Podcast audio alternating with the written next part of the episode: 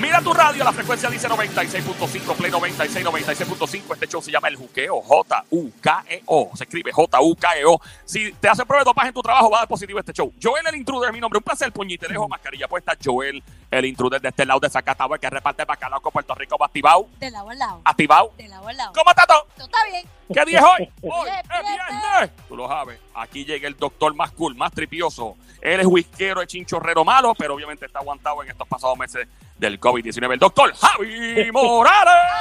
Javi, Javi, Javi, Javi. Javi Morales viene hablando. viernes. Cuéntame, Javi, ¿qué es la que hay? ¿Todo bien? Hoy es viernes. Estamos gozando, todo bien, gracias a Dios, muchachos. Este, aquí tengo un par de este, cositas curiosas para compartir con ustedes. Mira, ¿sabes qué? Padecer de un resfriado común podría darnos una protección temporal contra el COVID-19. Esto debido a que, pues, al recuperarnos de un resfriado común, pues nuestro sistema inmune y las células B, que son las que están en nuestro sistema inmune, pues tendrían este esa capacidad de protegernos esto un poco con, contra el COVID en caso de exponernos. Así que un, este, un resfriado como en estos días, pues no vendría mal, pero tampoco hay que descuidarse. ¿Me escuchan, muchachos?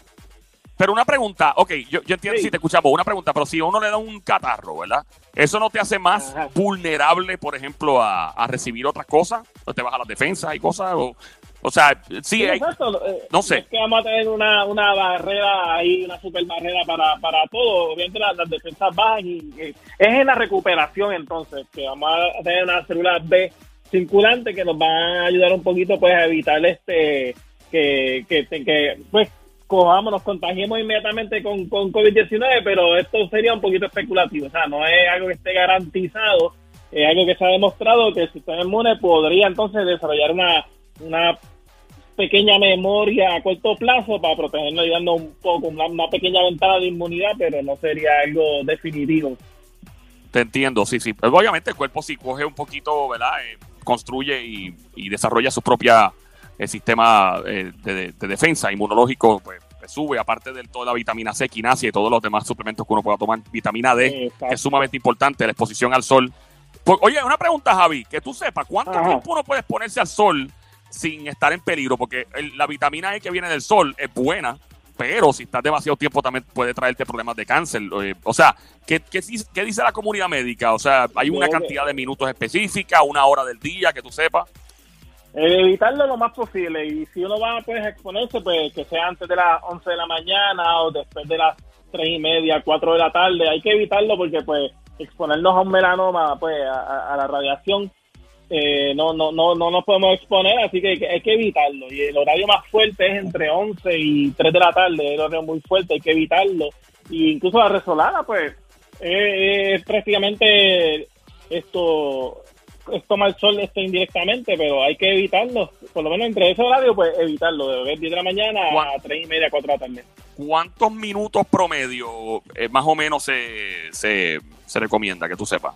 Cuando es para vitamina D, pues siempre se habla de 20 minutos y pues ya este, apartarnos del sol. Por lo menos tomar 20 minutos de sol y apartarnos en un periodo pues, de cada hora por, por 3 horas.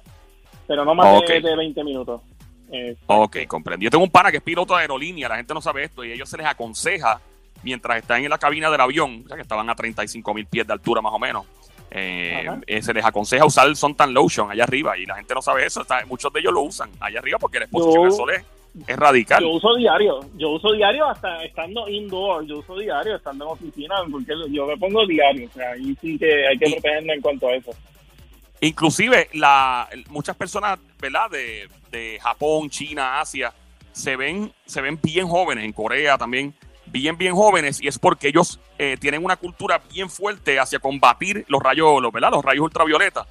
Eh, y ellos usan muchos productos para proteger sus caras y su cuerpo y, su, y parecen chamaquitos, o sea, y tienen mucho, ¿sabes? Tienen más edad de la que realmente aparenta y es la exposición al sol. Obviamente vivimos en el trópico, el sol nos pica bien duro aquí, a mí no me molesta, pero hay que cuidarse. Javi, eh, ¿qué más nos trae por el día, en el día de hoy? Mira, habla, hablando de allá, el continente asiático, o sea que en China y Suiza se ha desarrollado unos vasos sanguíneos electrónicos. Esto sería innovador para el futuro inmediato de lo que es las condiciones esto, vasculares. Ya sabes lo que son coágulos, este, daños arterial, carótida, nivel circulatorio cerebral. estos serían unos implantes que se estimulan cuando se identifica este un daño arterial y ellos con lo que es la, la estimulación, ellos logran que se recupere el tejido vascular de estas arterias, lo que sería un gran avance mejorar y evitar estos desenlaces fatales en, pacientes que estén con una condición este, cardiovascular y con daño en arteria. Esto acaba de, publicarse y es un, un, avance bien, wow, demasiado actual para lo que es este, las condiciones este, vasculares y es biodegradable. O sea, un implante electrónico se estimularía y es biodegradable y no provoca inflamación. Sabes que a nivel de esto, Rusia acaba de distribuir, comenzar a distribuir hoy lo que es la vacuna que ellos tienen aprobada con este, los países en Brasil, Egipto y Emiratos Árabes, así que vamos a ver qué sigue sucediendo. Ellos siguen acelerados con, la aprobación de las vacunas, así que están ocurriendo noticias positivas. Ah, también están diciendo que les están hackeando este, las bases de datos con este desarrollo de las vacunas, así que están ellos con alerta máxima en todas las áreas. Y aquí en Puerto Rico pues, tenemos este 43 cuarteles que están en cuarentena, así que hay que mantener ahí un poquito de esto vigilancia de evitar 443 agentes están en cuarentena y cuatro cuarteles están este en, pues están cerrados pero hay que cooperar con la ciudadanía. Definitivamente Javi gracias siempre por tu tiempo redes sociales para seguirte real time y saber qué es lo que se mueve en el mundo de la medicina. Cuéntanos. Ah y en Instagram y Twitter muchachos Javi MD Y Twitter buen fin de semana gracias a ti Happy Weekend. Nos fuimos amigos